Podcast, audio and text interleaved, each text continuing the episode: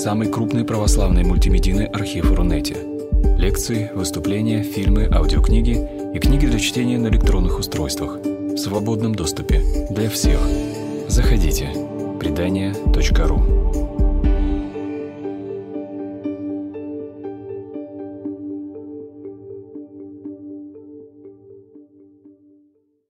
Я всех рада видеть, несказанно. А, про, прям всех-всех-всех. И мы сегодня поговорим э, э, про Оксфорд, про пабы, про то, что стоит за пабами. Я поэтому назвала не так, как у нас было заявлено, не виртуальная экскурсия, а пабы и радости. И попробуем, ну, посмотрим, к чему мы в результате придем. Сейчас, ага. А, Оксфорд, давайте так, место удивительное. Говорить об этом можно просто очень долго. Я только сейчас осознала, что я забыла показать кучу всяких штучек.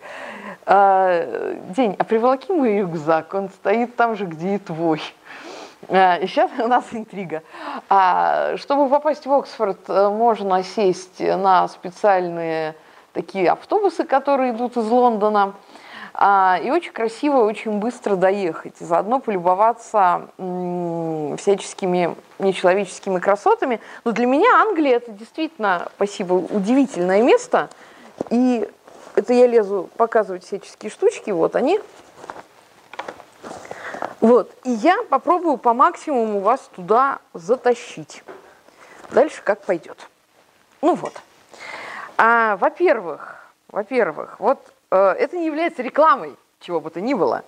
Вот специальные, а, если вы будете в, в Лондоне, ищите вот такие а, рекламки, потому что можно по ним, по расписанию выбрать себе автобус и на нем доехать.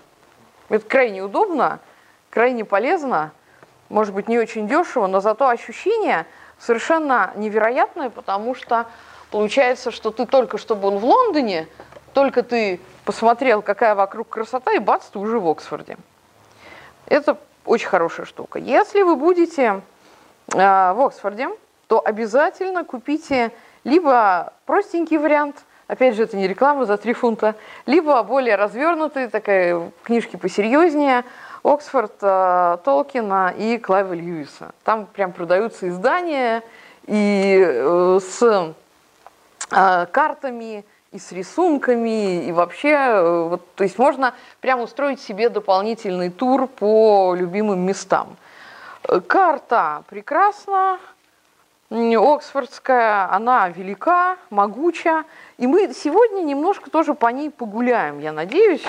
Сейчас вот выглядит приблизительно вот так и вот так. Вот. Если что, можно просто, могу отдать в аудиторию, и следите за прогулками.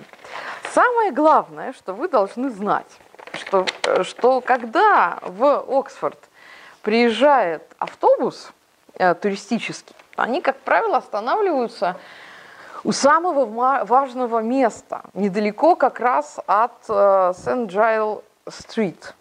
Вот. Это очень здорово, потому что там – наверное, два самых интересных паба, о, котором, о которых сейчас я буду вам рассказывать. А напротив колледж э, Сент-Джайл, чем интересен? Тем, что, опять же, у Толкина есть а, замечательная повесть, которая называется «Фермер Джайлз из э, Хэма». Так это оно про то. То есть улица имени фермера, то есть на самом деле фермер имени колледжа. Ну а как что делать? Как-то так, так и получается. По крайней мере, у меня нет другого объяснения, почему именно Джайлз. А, опять-таки, что еще нам любопытно? Там находятся два паба. Один паб а, самый известный, второй чуть менее, но когда один был занят, наши профессора шли в другой. Так они, в общем, и гуляли.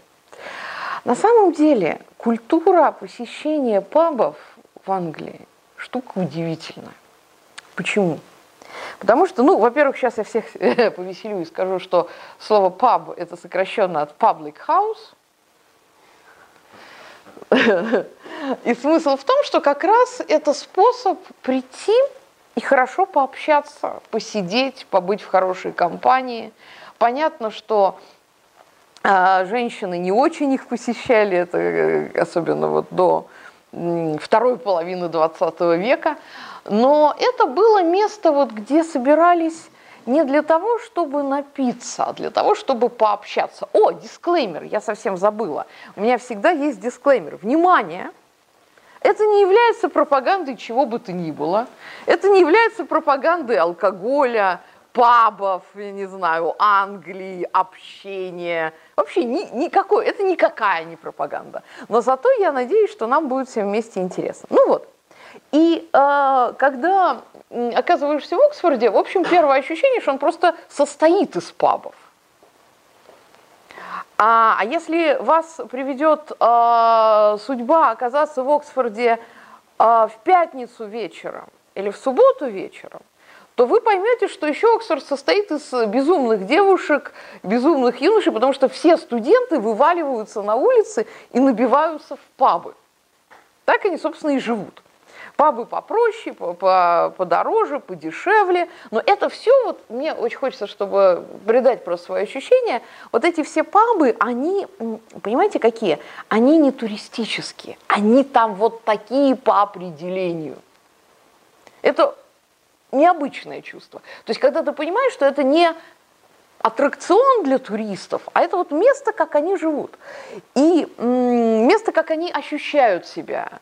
А, для некоторых особо продвинутых пользователей, конечно, так хочется сказать место, где они живут, но я специально так изо всех сил не говорю. И вот первый, а, самый, да, чудесный паб, The Eagle and the Child.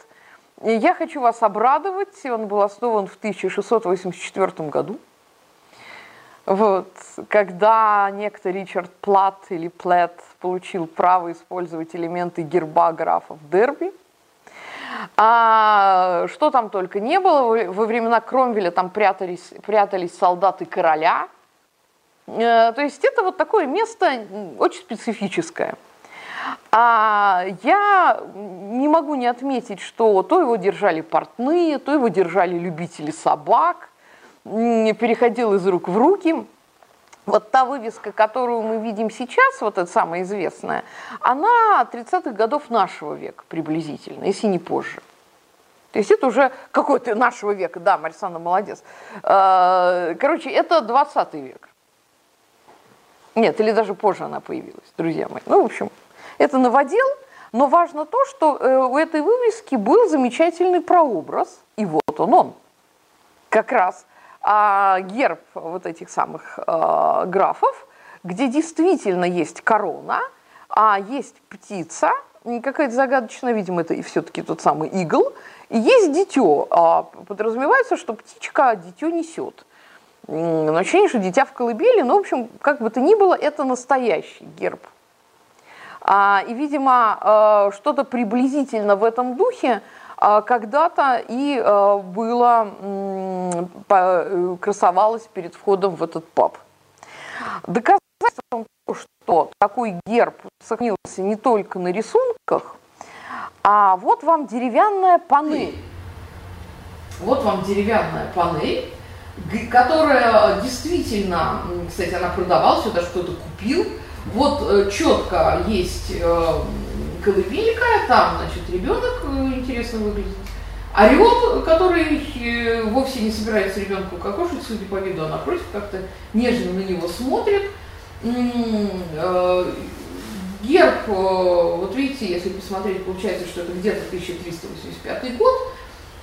Очень любопытная штука, а, что эта колыбелька не просто колыбелька, а она а, связано с дубом, с дубовыми э, листьями, с желудями. То есть это, по сути дела, если копнуть поглубже, то получается, что это настоящий оберег.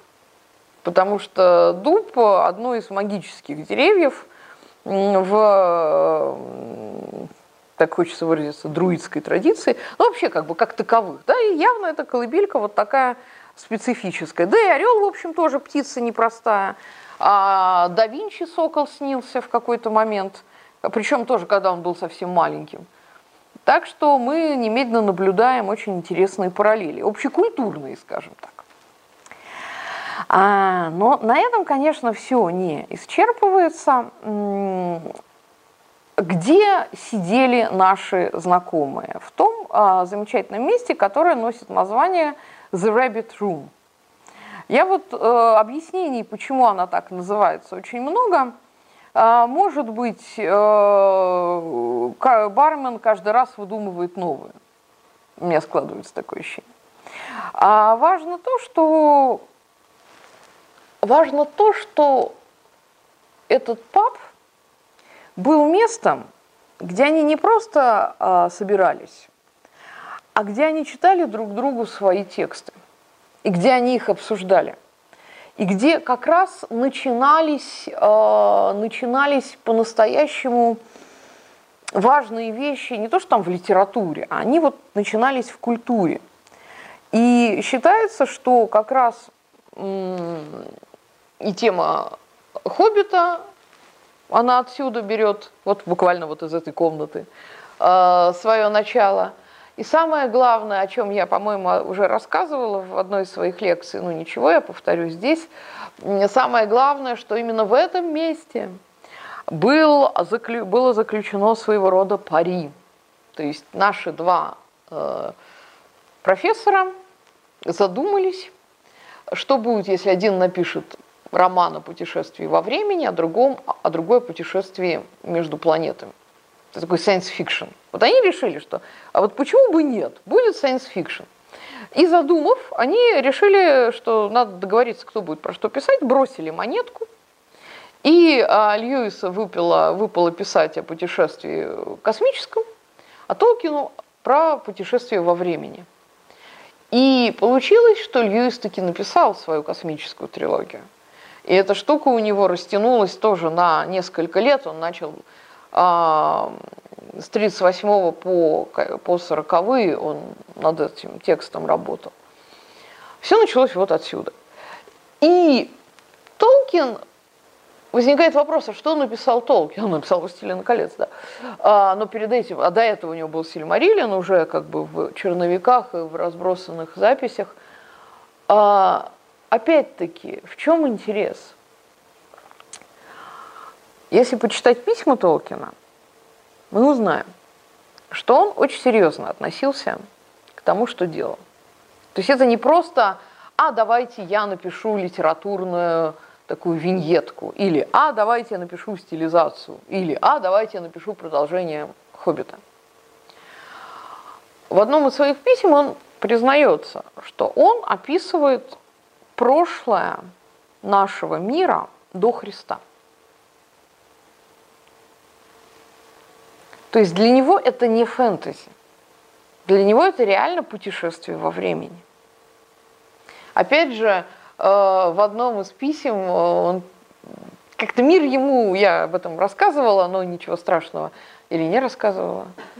Но я повторю. Любимую историю о том, как мир играет с человеком, который создает вторичную реальность, э, что Толкин увидел, пошел к воскресной мессе и увидел Гэндальфа. Вот э, не а, актера, естественно, когда-то актера там будет, а он еще, по не знаю, родился ли он тогда на свет. В любом случае он был крайне юн. Он увидел э, человека, который выглядел полностью так, как он представлял Гэндальфа. Вот. Хобби, э, Толкин ушел потрясенный, потом, э, но он к нему побоялся подойти. Представляете, вот вы себе что-то выдумали, а потом здравствуйте, приятно познакомиться. То есть все непросто, все непросто. И если вдуматься, может быть, вот это вот публичное пространство, в котором можно сесть хорошей компанией или одному – и как-то начать что-то интересное записывать, может быть, это вообще какое-то особое место, и может быть, это вообще характерно для Англии, потому что не далее, как вчера, все дружно отмечали 20-летие Гарри Поттера. Где писала его Роули? В кафе. Но не в пабе, правда, заметим, но в кафе. В любом случае. И э, вот я думаю, нет ли там в Англии каких-то особых эманаций, которые пом- помогают писателям. Пиво там есть, это точно. Вообще, как это здорово. Я очень вам советую обязательно зайти в uh, Eagle, The Eagle and Child, потому что там такая непередаваемая атмосфера. Да, вы, конечно, обязательно наткнетесь на туристов, но ничего страшного, вы сами турист, в конце концов.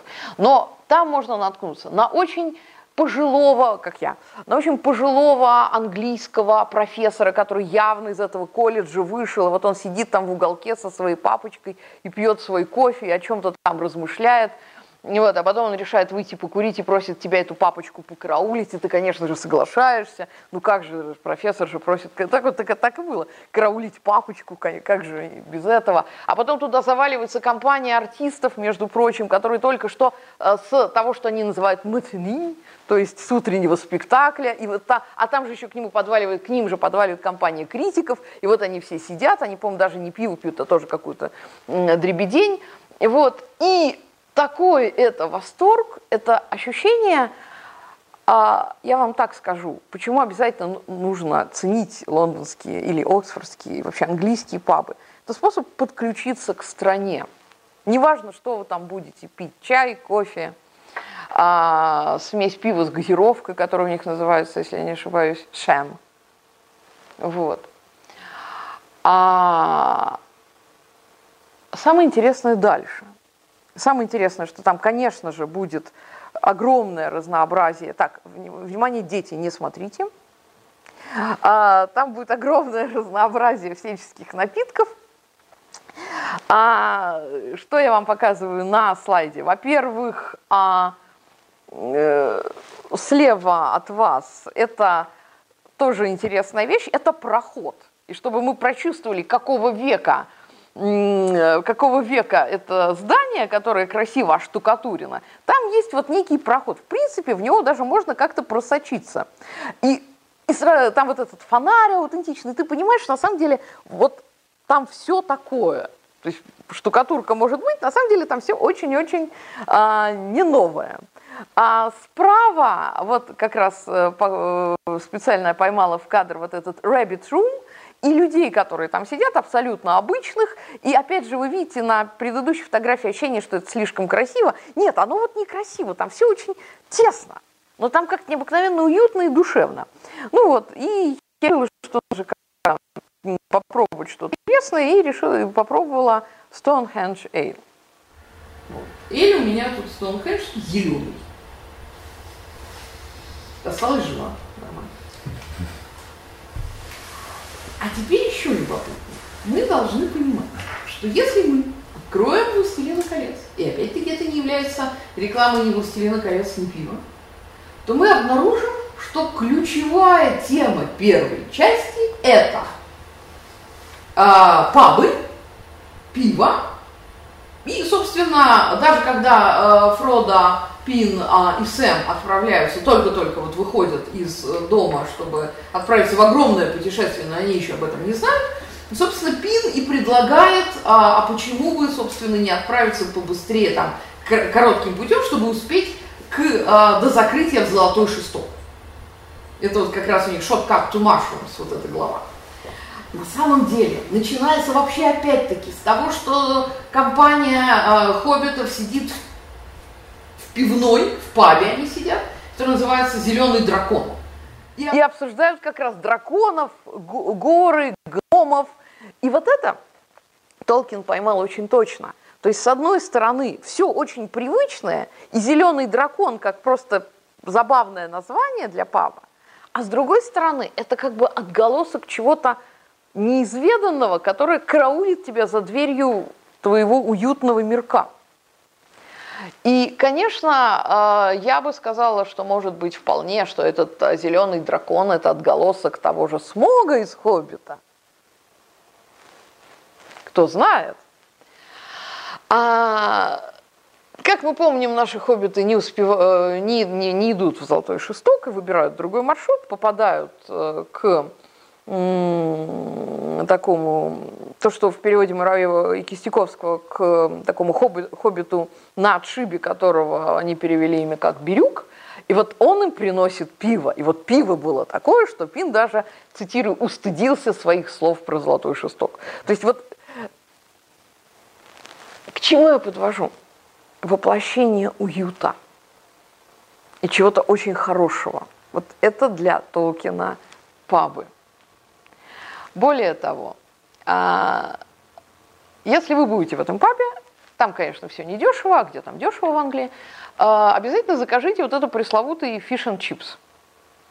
Хотя бы для того, чтобы вспомнить, что в э, второй части трилогии, когда, наконец, э, у Фрода, Сэма и примкнувшего к ним Горлома выдается передышка, помните, они э, у подножия Черных гор, вот это вот, опять-таки, если брать в перевод Муравьева, Муравьева там Итилия они это называют, да, вот это вот э, затемненное, но не разрушенное до конца какой-то такой вот маленький крохотуличный островок э, какой-то такой вот красоты и уюта тоже своего рода. А они все отдыхают, и Сэм рассказывает Горлому и даже обещает приготовить а, в переводе картошечку рыбку с картошечкой по рецепту Сэма. Если вы откроете оригинал, вы увидите fish and chips. И это не анахронизм, хотя он таковым, безусловно, выглядит. Это не анахронизм. Это как раз э, привет из дома. Это Англия, которую можно выпить, съесть, э, вдохнуть, прикоснуться, да, то есть это вот такое удивительное место. А что характерно? У Клайва Льюиса тема пабов в космической трилогии тоже представлена. Она представлена дважды. Первый раз – это конец первой э, книги, где нашего героя по имени Ренсом, если вы помните, против его воли похищают, похищают против воли, да, о да, покажите мне человека, которого похитили по его воле. А, значит, его похищают, э, он оказывается в космическом корабле, который э, совершает посадку на Марс. Там происходят совершенно интересные, невероятные вещи. Самое главное, что э, многое меняется в самом герое, многое меняется. К сожалению, ничего не меняется в его похитителях. Один из этих похитителей появится во второй части, а второй в третьей два злодея. Но главное, причем там же очень важный момент, они встречаются с таким, его кто как называет, можно сказать дух-покровитель, можно сказать еще как-то. Короче, они встречаются с воплощением Марса. То есть вот есть планета Марс, есть вот, некто, кто эту планету, в общем, движет в пространстве. Некое удивительное существо, нечто большее, чем существо. А, и вот это существо, этот покровитель планеты, а, запрещает а, двум алчным созданиям, собственно, похитителям Ренсома, на эту планету возвращаться. Он им дает шанс вернуться на Землю, но чтобы они не вздумали снова прилетать на Марс, а, в космический корабль, как бы мы сказали современным языком, встраивается мина замедленного действия. И суть в том, что они очень тяжело, для них путь обратно очень тяжел, и воздуху им практически не хватает. И самое главное, что, естественно, два а, проходимца, они Ренсома там бросают. Когда Ренсом приходит в себя, потерял сознание, он приходит в себя, он понимает, что он слышит дождь, который колотит по обшивке корабля, и что вот у него там считанные секунды, чтобы этот корабль покинуть. Он покидает, он кое-как из этого корабля выбирается, шлепается в грязь, ужасно счастлив, а уходит подальше, э, вспышка за спиной, понятно, что корабля не стало. А вот теперь представьте себе человек, который испытал ну, что-то невообразимое, который только что чуть в очередной раз, заметим, не лишился жизни. Чудом спасся, э, весь в грязи, приходит в ближайший городок, находит паб, открывает дверь, как есть, вот как есть, проходит к стойке и говорит, пинту Горького, пожалуйста. первый паб. А второй паб в третьей части, которая носит характерное название «Мерзейшая мощь», а, в которой очень много интересного, но которая, к сожалению, ну, очень, очень, очень характерна для некоторых аспектов нашей реальности, как я сформулирую. Вот. Короче, много чего там Льюис предсказал, интересно. В этой части он продолжает абсолютно честертоновскую идею о том, что как только власть начинает принадлежать, говоря современным языком, транснациональным корпорациям, каким-то олигархам, каким-то аффилированным а, слабистскими кругами э, личностям. Вот как только это происходит, а, обычный человек этой власти становится неинтересен, не нужен и ну, просто становится балластом.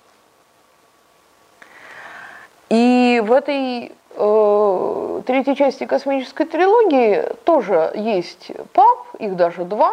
Один это а, как раз паб а-ля Оксфордский, где собираются интеллектуалы, а второй гораздо интереснее.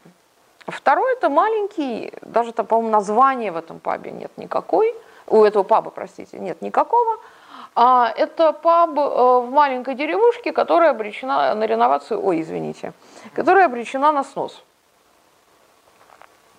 И э, деревушку снесут, вместо нее будет э, там водохранилище. Опять-таки он угадал то, что будет потом в Советском Союзе, когда сносили э, и затапливали да, деревни. Вот. Э, и вот, значит, в этой, э, от этой деревушки ничего не останется, никого не волнует, что там есть церковь нормандская, что там есть какое-то там или аббатство, что там есть какие-то древности. Вот людей дела, людей бизнеса это не волнует никак. И э, герой этой, один из главных героев этой третьей части, социолог и пиарщик, из песни слова не выкинешь, по имени Марк, э, молодой очень такой, карьер, озабоченный своей карьерой молодой человек, э, сотрудник университета, где нет денег, слушайте, о чем я рассказываю. А он как-то решает принять приглашение большого при большого научно-исследовательского института, как бы не очень понимая, что за этим последует. И потом и вот ему дают задание приехать в эту деревню, и э, глава, кстати, называется прекрасно «Ликвидация анахронизмов».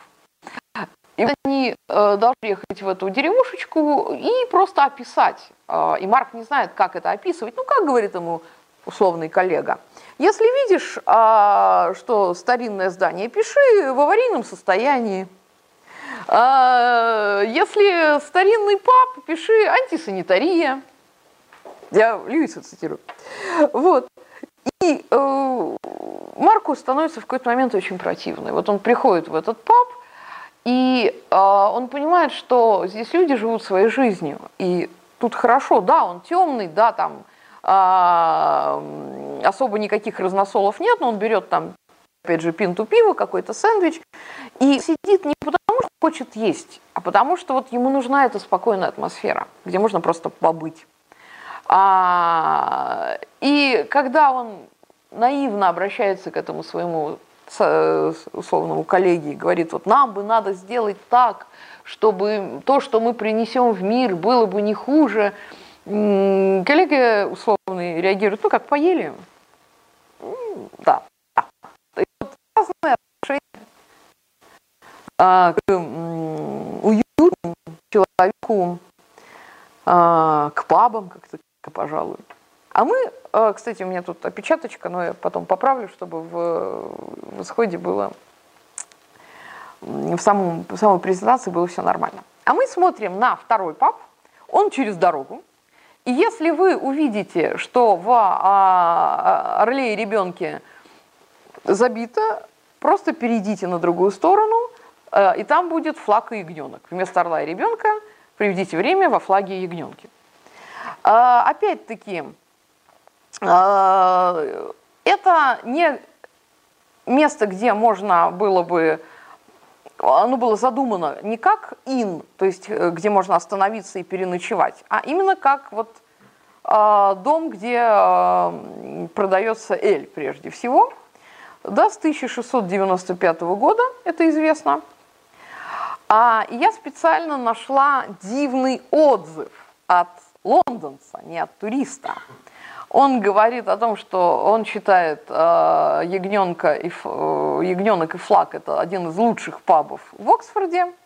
Они не готовят, а там нет паркинга, а там нет э, машинки для выжимания сока, но у них лучший эль э, в Оксфордшире.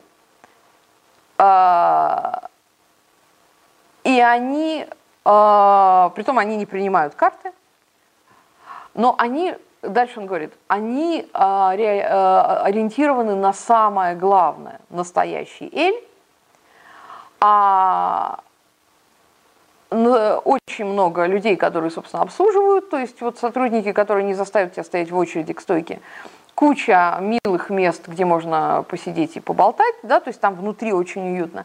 И они спонсируют две диссертации в год. Кандидатский. Ну, тоже если на русский перевести. Вот это да, хочется мне воскликнуть. Поэтому, говорит он, вы пьете, это даже прекрасно по-английски звучит, a not for profit pub. Слушайте, на, вся наша жизнь это not for profit, у меня такое ощущение. Ну вот, короче, существует такой паб, где они, а, где э, тем, кто в этом пабе работает, нужны не, не сколько выгода, сколько счастливые посетители. Вот. Ну и плюс еще, опять-таки, вы можете наслаждаться, что Толкин, Льюис и их компашка встречались каждый, каждую неделю. Прекрасно. Ну вот, действительно, такая вот история. Ну, опять же, не обязательно каждую, но вот регулярно. Вот вам второй паб, который мне тоже хотелось вам показать. А следующий паб, еще более интересный, называется Митра, собственно. А, и она, этот паб расположен на Хай-стрит, но это несложно туда выбраться.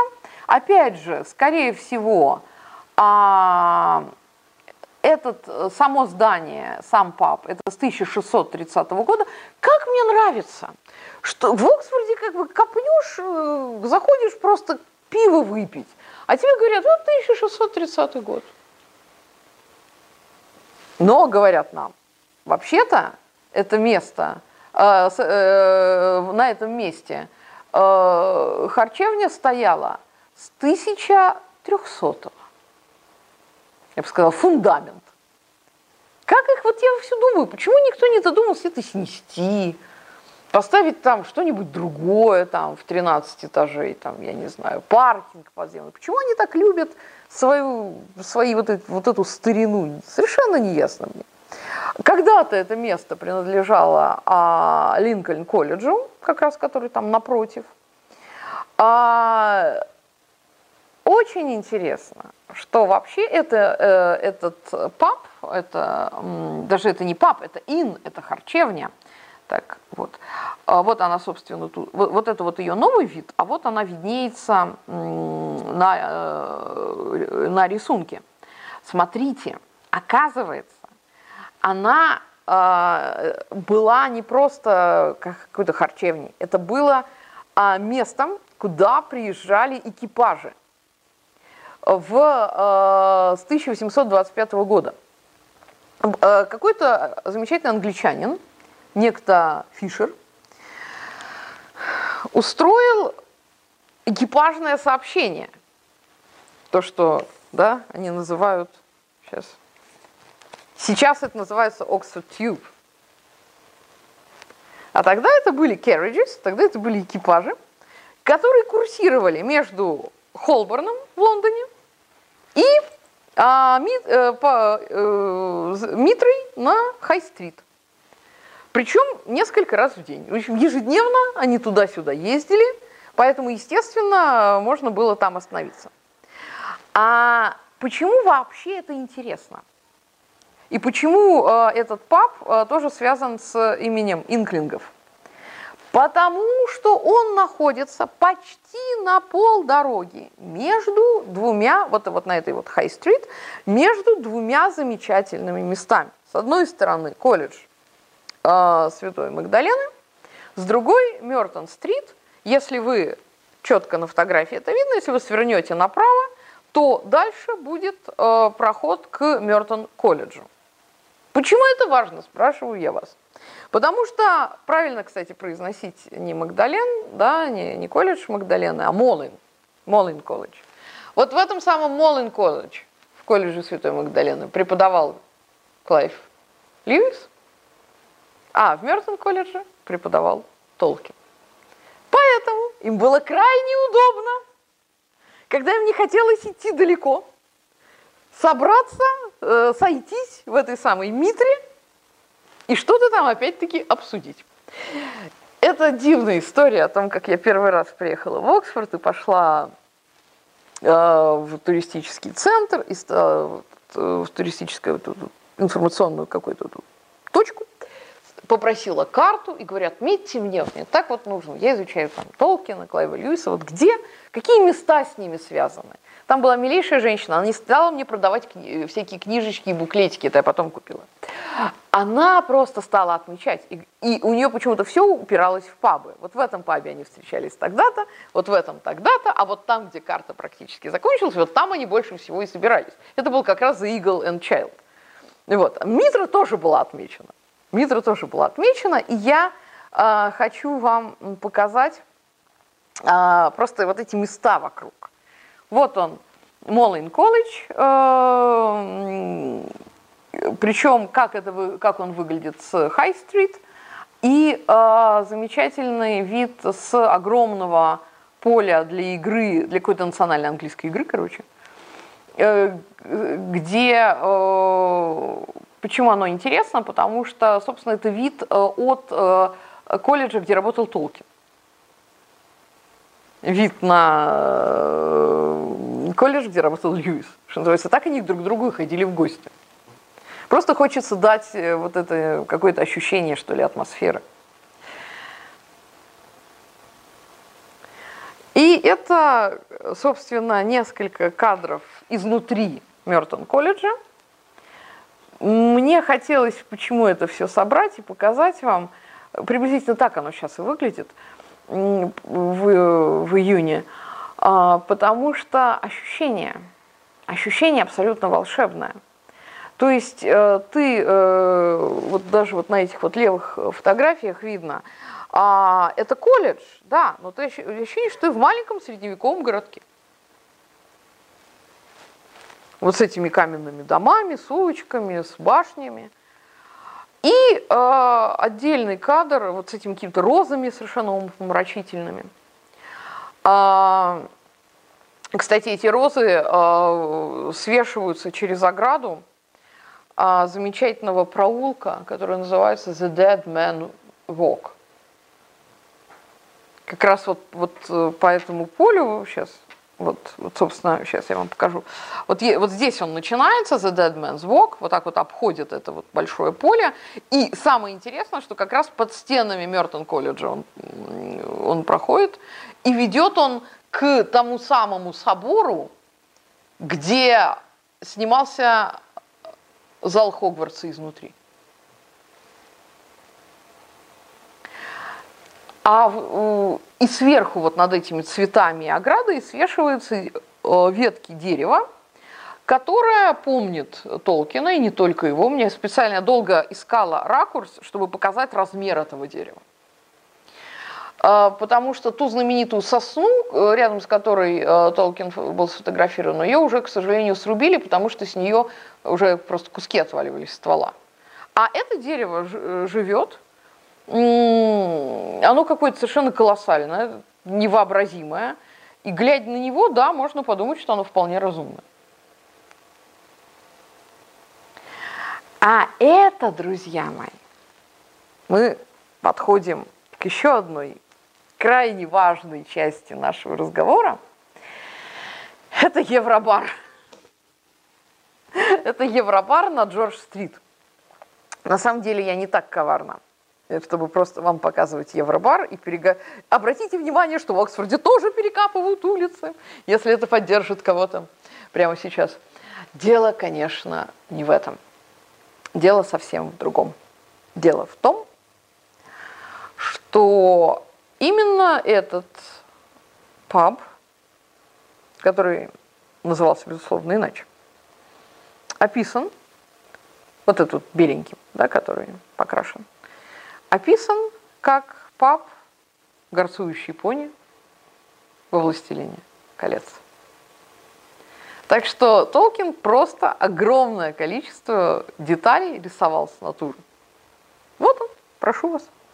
Э, я, честно сказать, туда не зашла, потому что в тот год, когда я была в Оксфорде и все для вас фотографировала, а, шел очередной чемпионат мира по футболу. Оксфорд был, был абсолютно вымершим городом к вечеру, а э, туда набилось какое-то бешеное количество народу смотреть трансляцию, ну, в общем, я туда не пошла. Но важно не это. Опять же, важно то, что э, горцующие пони в «Властелине колец» – это что такое? Это место, где собираются не то что разные люди, там собираются разные расы. Там гномы, люди, местные хоббиты, и все они сидят, им там хорошо, и всем, там же, как интересно, там же для хоббитов даже отдельное крыло сделано, чтобы с круглыми там дверями, с круглыми окнами, э, с низкими потолками. Это если по тексту, не по фильму. То есть сама идея места, где всем хорошо. Вот это, и где еще дают хорошее пиво. Кстати говоря, кто, как не Толкин, знал толк в хорошем пиве, поэтому отдельная красивая деталь. Как он умудрялся писать одновременно сложно, как бы очень о каких-то очень серьезных вещах и при этом так хорошо развлекаться. Когда Гэндальф, опять-таки, рассказывает э, Фродо о том, как, он, как они разминулись в этом самом гарцующем пони, и как Гэндальф прискакал э, по следам Фродо и так далее. И вот э, в, в жутком испуге Лавр, хозяин этого трактира, рассказывает Гэндальфу о том, что ужасно извиняясь поминутно за то, что вовремя не передал сообщение, э, весточку для Фрода. Э, так вот, э, трактирщик ужасно, извиняясь, рассказывает, о боже мой, они ушли, э, опять-таки я беру перевод Муравьева Кистяковского, они ушли с бродяжником, то есть Страйдер, а с бродяжником они ушли. Как? Неужели? Да, говорит Лавр, значит, опасаясь, что сейчас его во что-нибудь превратят. Так вот, а Гэндальф от радости, что наконец хоть что-то хорошее случилось, что проводником, что хоббиты не ушли так это в пространство, в пустоту, а Арагорн э, взялся их охранять, от радости Гэндальф произносит, что да будет э, благословенным твое пиво. Лучшее благословение для, для трактирщика. Более того, когда спустя год, уже спасший Средиземье, избавившись от кольца всевластия и так далее и тому подобное, наши хоббиты возвращаются по своим следам. И снова приходят в трактир горцующий пони, а там все плохо, ну так же, как во всем мире. Но, говорит э, хозяин Лавр, но, говорит он, а вот пиво у меня, а Гэндальф с ними, пиво у меня хорошего. С тех пор, как ты его заколдовал, вот, вот так вот до сих, по сих пору и хорошее. Ну, хоть что-то удалось. Э, так что это вот, да. И, кстати же, когда, это опять же не по фильму, по книге, когда наши хоббиты возвращаются в Шир, э, в Хоббитанию, э, следовать, если за моим любимым переводом, и выясняется, что там, там выясняется, что наступил социализм. Там, там есть сборщики, раздельщики, а, все закрыто, кругом висят регламентирующие правила. А, и основной шок для а, Пина а, и Мэри это то, что закрытый, закрыт трактир. закрыт паб. То есть все пошло не так, и даже паб закрыт. Ну, как мы помним, э, хоббиты восстанавливают э, свою страну. Опять-таки, оказывается, что для того, чтобы прогнать э, орков, нужно просто их не бояться. А, и вот теперь мы, наверное, подойдем к еще одному очень важному вопросу, тоже связанному с трактирами, с пабами и с обычными людьми, с ценностью каждого человека.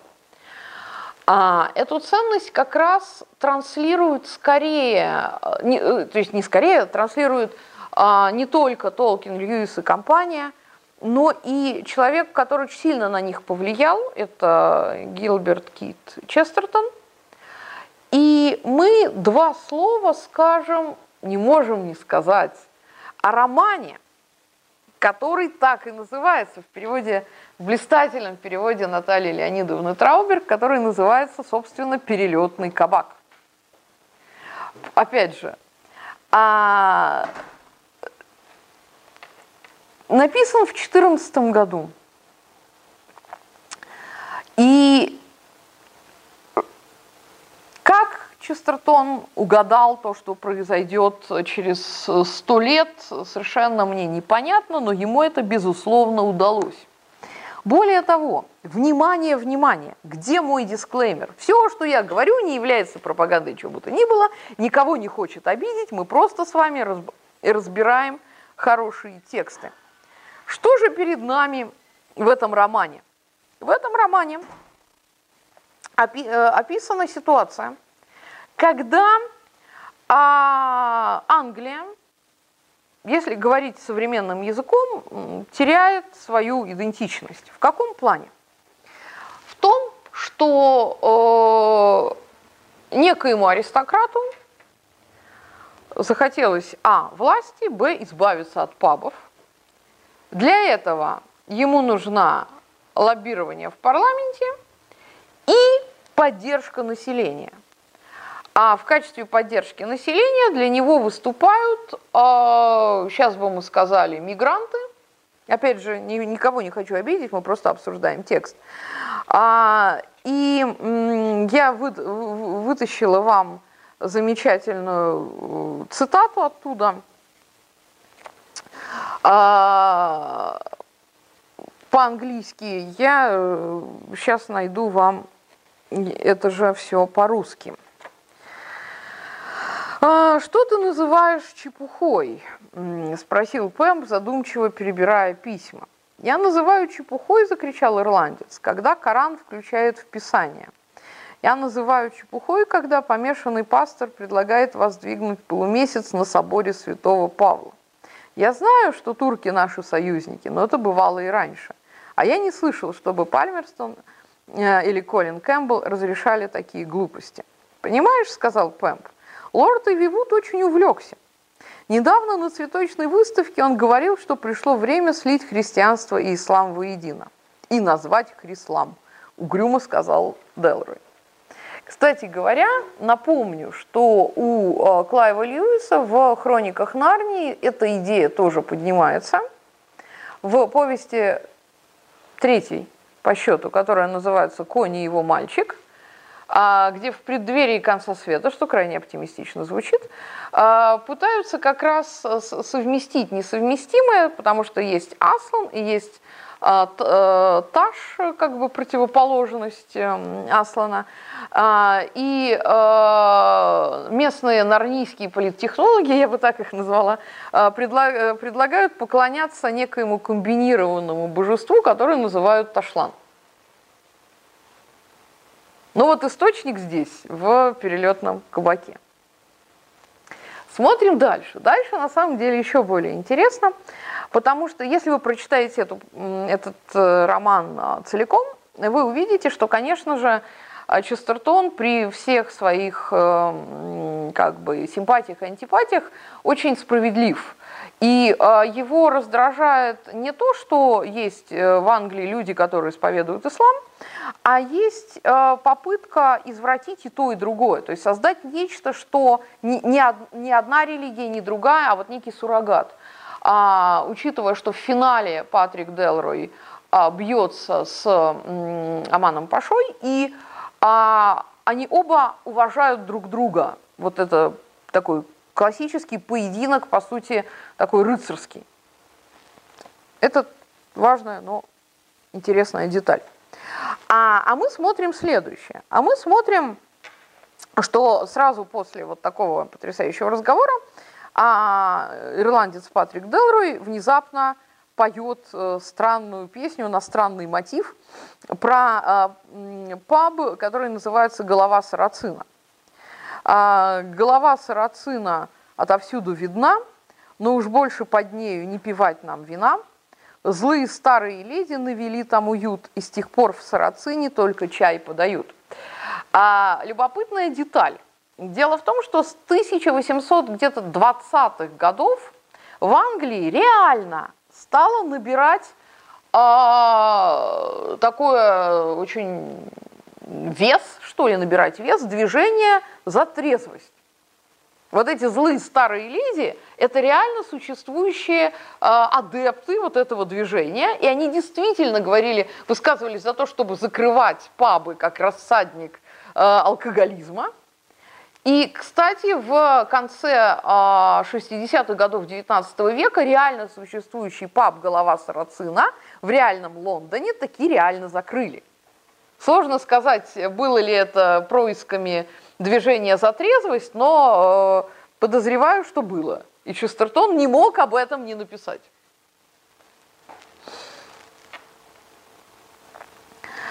А, и поскольку мир начинает охотиться за э, вот этим самым э, кабаком, за харчевней, за пабом э, ин, да, под названием «Старый корабль», то э, владелец этого паба и Делрей выбирают удивительную тактику, я бы сказала, партизанской борьбы.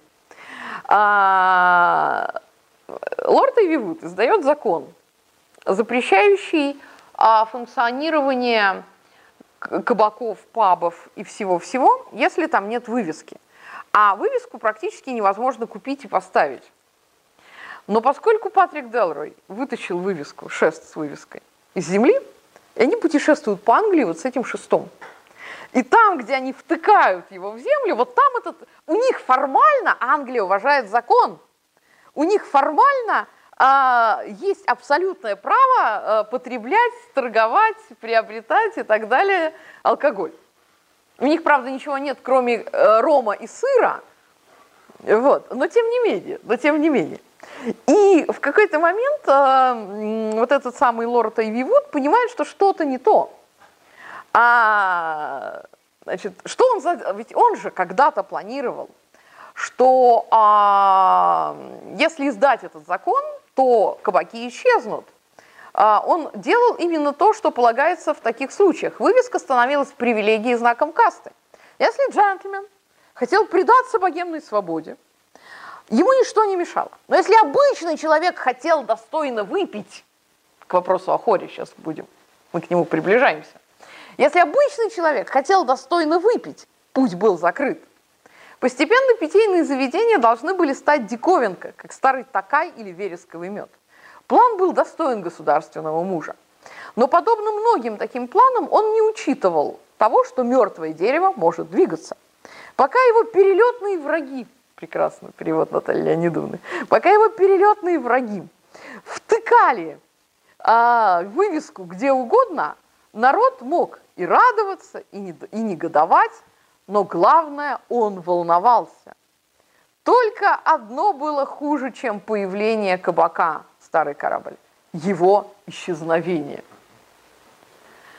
А Честертон, правда, очень многое угадал – и он угадал в том числе и то, что есть совершенно неуловимые признаки и причины, по которым народ, который терпит очень долго, внезапно, как-то, что называется, перестает терпеть.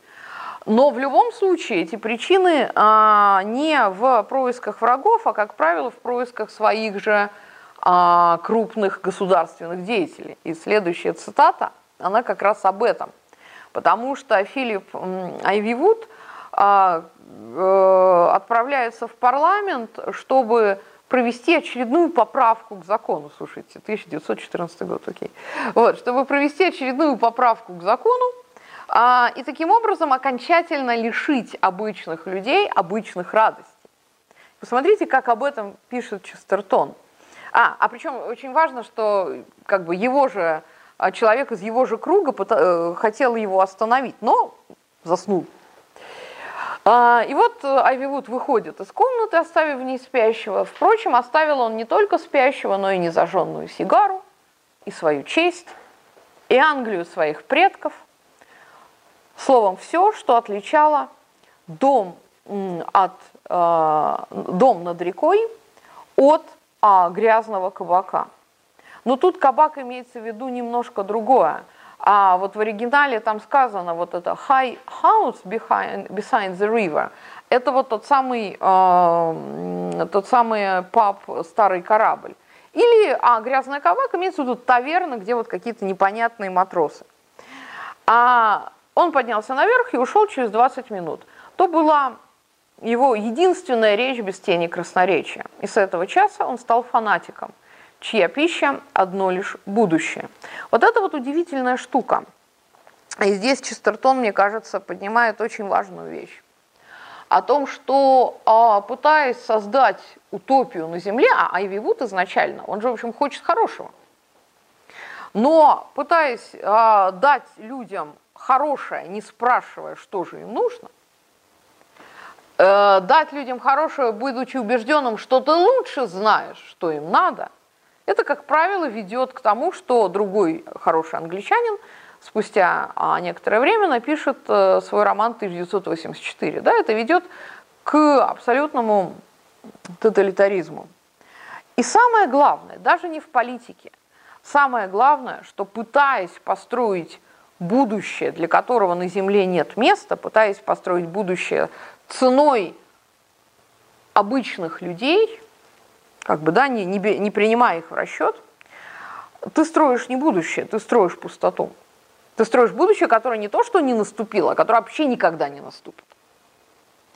И я снова и снова а, вспоминаю а, не Честертона даже, а, а Фауста Гёте.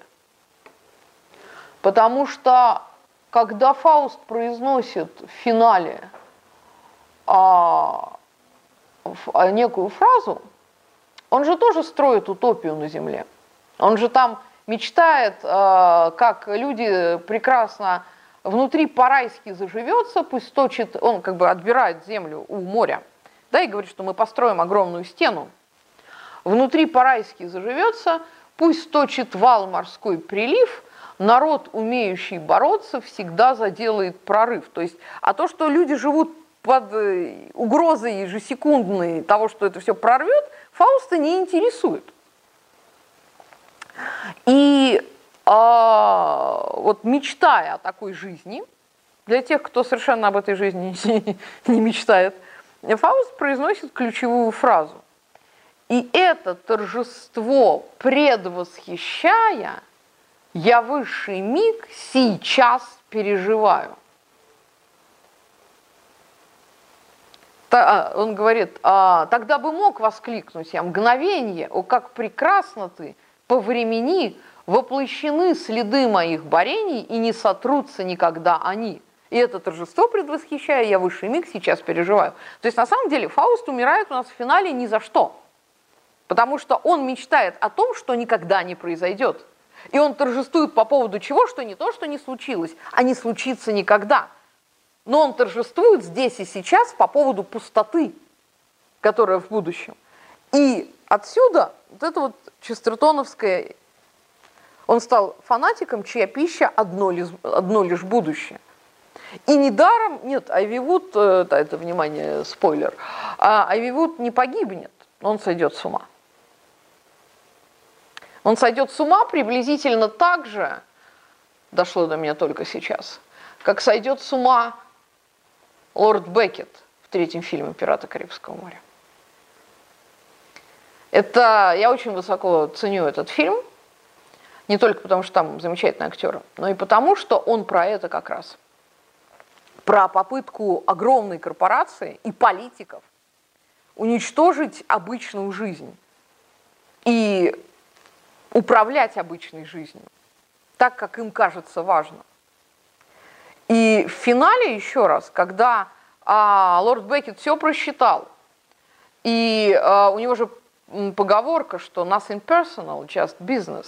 Он раз за разом ее повторяет.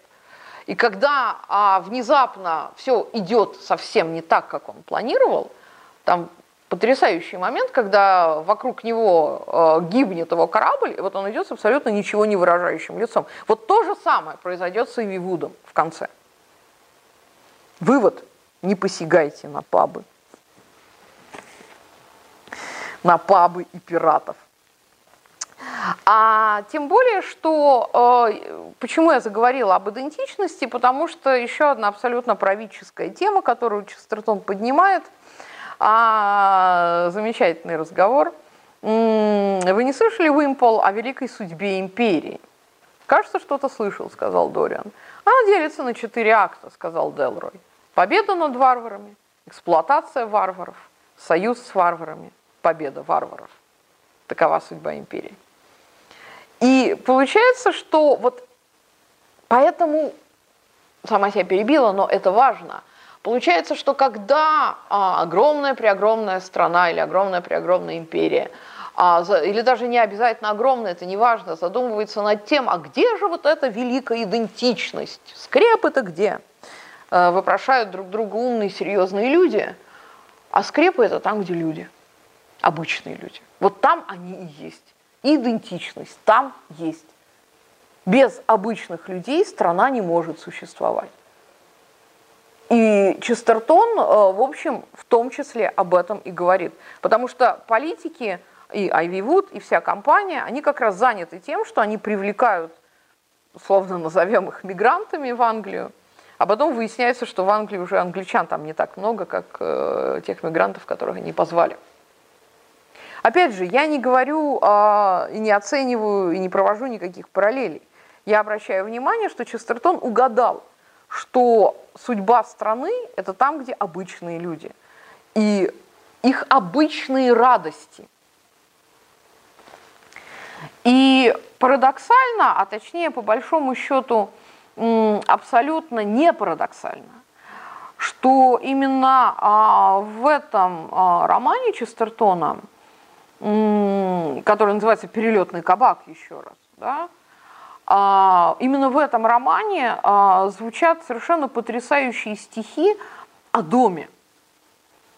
Потому что паб и дом – это два места, ну, не считая работы, где проходит жизнь обычного англичанина, вообще обычного человека. И их нельзя лишать ни того, ни другого.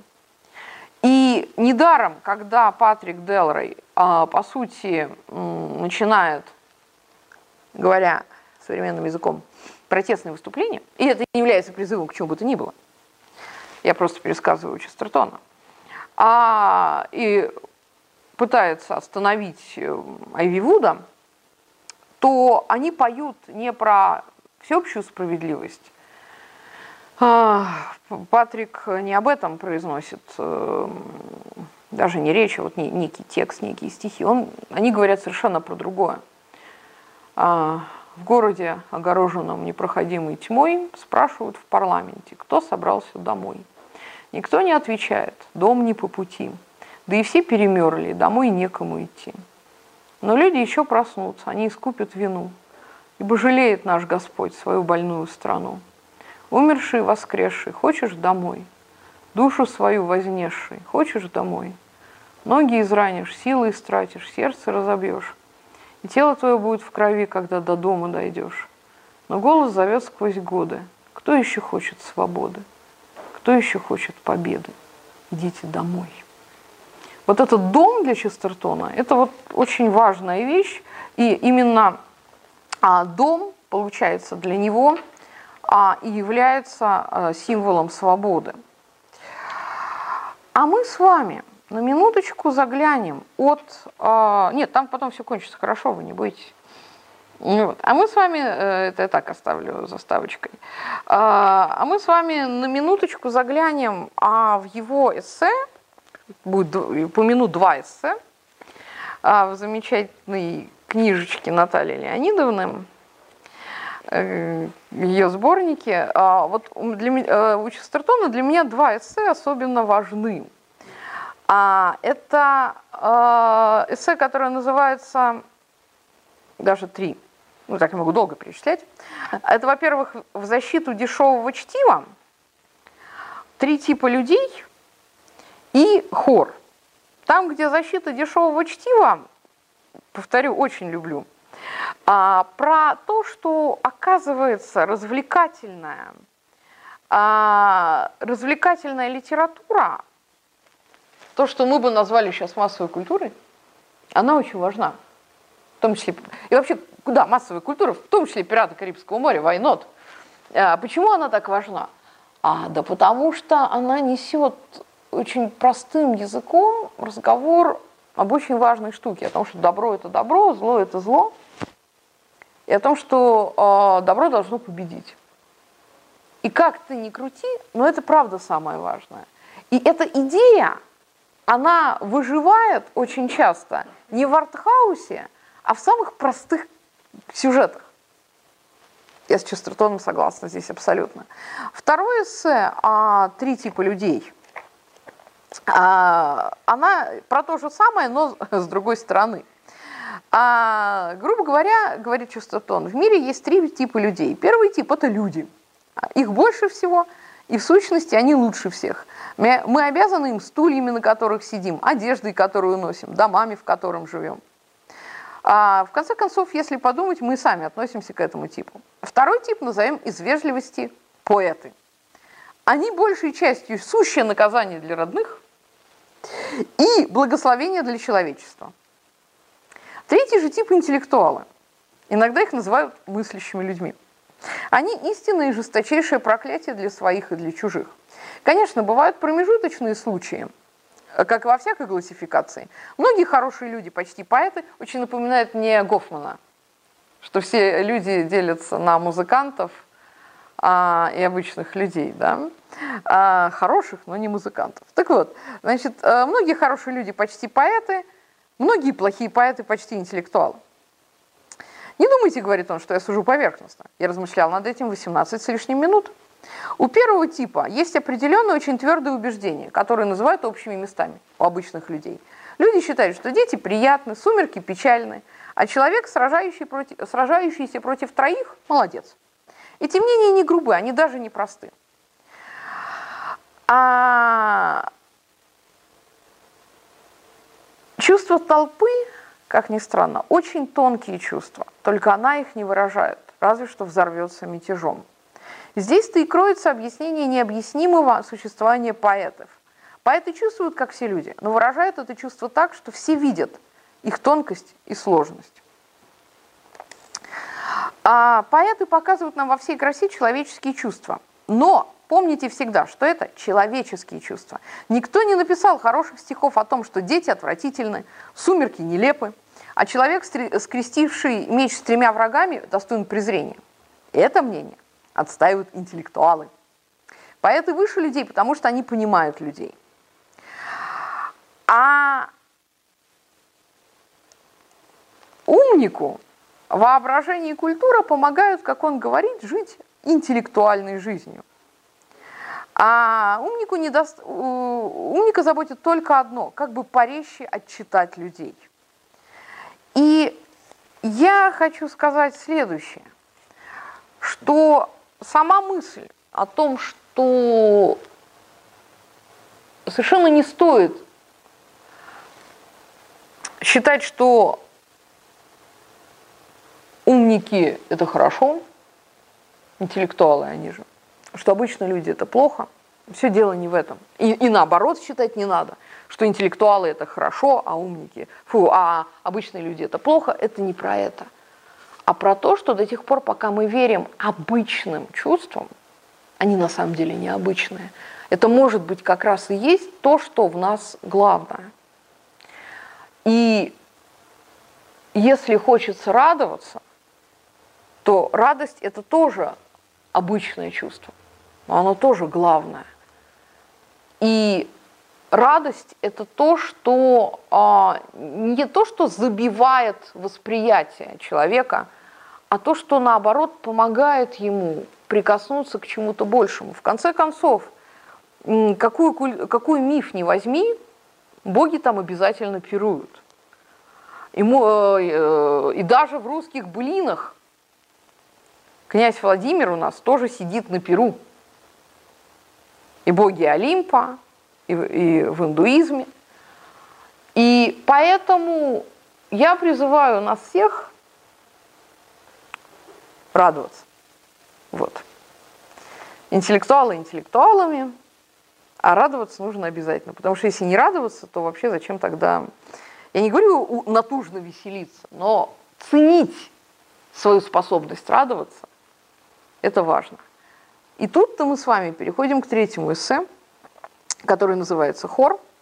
И я а, сбегу с экрана вот, и передам слово а, Ксении Медведевой, которая знает, как, как звучит по-английски а, баллада «Беркширская беда». И Денису Баландину, который честно признался, что он не знает, как это звучит, но зато он знает много чего другого.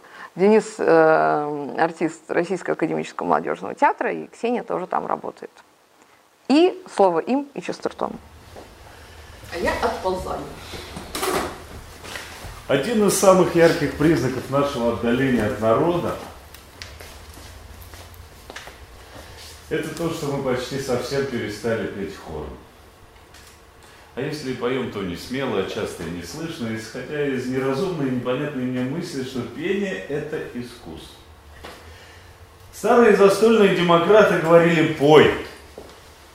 И человек пел.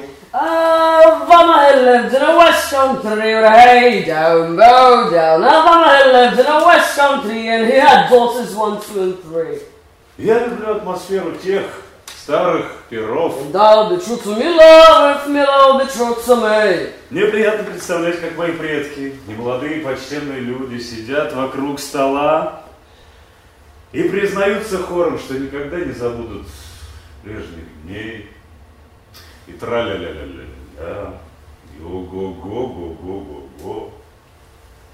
Я предпочитаю человека, хлебнувшего вина, чтобы из крыльев дружбы не выпало пера, тому, кто выпил ровно столько же виски содовой, и просит не забывать, что он пришел сюда один и на свой счет поить никого не обязан. As they were walking by was brim with a hay down, the bow down. As they were walking by was brim, the eldest pushed the youngest in. Старый добрый хор хороших не только тем, что утверждал участие народа в искусстве.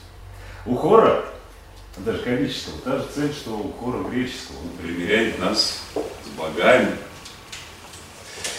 Связывает э, вот эту вот, вот эту вот историю с миром, с философской сутью вещей. У многих деревенских песен про убийство и смерть удивительно веселый припев. Как пение петуха, словно хор протестует против столь мрачного взгляда на жизнь. Вот, в Беркширской беде долго поется про злодейку сестру и преступного мельника.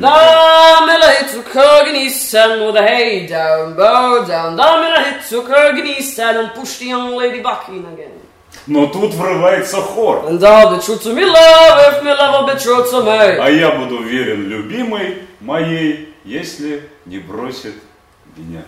Это в высшей степени разумное решение должно напомнить нам. Да, несчастную девицу утопили. Да, мельника, к которому мы успели искренне привязаться, повесили. Но рубином сверкает вино, цветут у речки сады, хор смотрит поверх голов утопленницы и повешенного и видит бесчисленных влюбленных, гуляющих по лугам. Вот этого смягчения, очеловечивания мрачных историй совершенно не хватает у нас. Современное произведение искусства обязано, как говорят, теперь быть насыщенным. Не так легко объяснить, что это значит. Грубо говоря, оно должно содержать одну идею, по возможности неверную. Современные трагические писатели пишут в основном рассказы. Если бы они писали про страдания, ну где-нибудь да прорвалась бы радость. Рассказы эти вроде уколов, и быстро, и очень больно. Конечно, они похожи на жизнь, на то, что случается с некоторыми из нас в наш славный век успеха и науки. The sister she flied beyond the seas with hay down, bow down. The sister she flied beyond the seas and died an old maid among black savages. Да, они похожи на болезненные, большей частью короткие современные жизни, но когда изысканные натуры перевалили через страшные истории, страшные случаи, стали писать страшные книги, вот тогда читатели заволновались и потребовали романтики. Длинные книги о черной нищете городов поистине невыносимы. У беркширской беды есть припев. У лондонской его нет. Да нет, я не так узок, я не считаю, что только романтики правы. Надо время от времени вспомнить и о нашей мрачной цивилизации. Надо воспеть страдания одинокого, отчаявшегося духа. В конце концов, чтобы в лучшие времена нас пожалели, а может быть и преклонились перед нами. Но мне хотелось бы, чтобы хоть изредка вступал хор. Мне бы хотелось, чтобы после длинной, после мучительной, как огонь, нездоровой до жути главы врывался голос человеческий и орал читателю, да и писателю тоже, что это еще не все. Упивайтесь жестокостью, упивайтесь сомнением. Только бы вовремя звенел припев.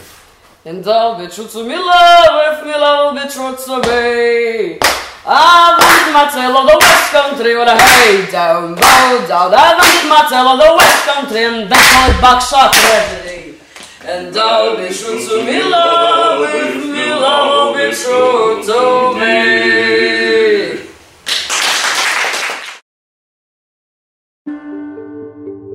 Лекция проведена и записана по заказу православного мультимедийного портала «Предание.ру». Лекции, выступления, фильмы, аудиокниги и книги для чтения на электронных устройствах в свободном доступе для всех. Заходите. Предание.ру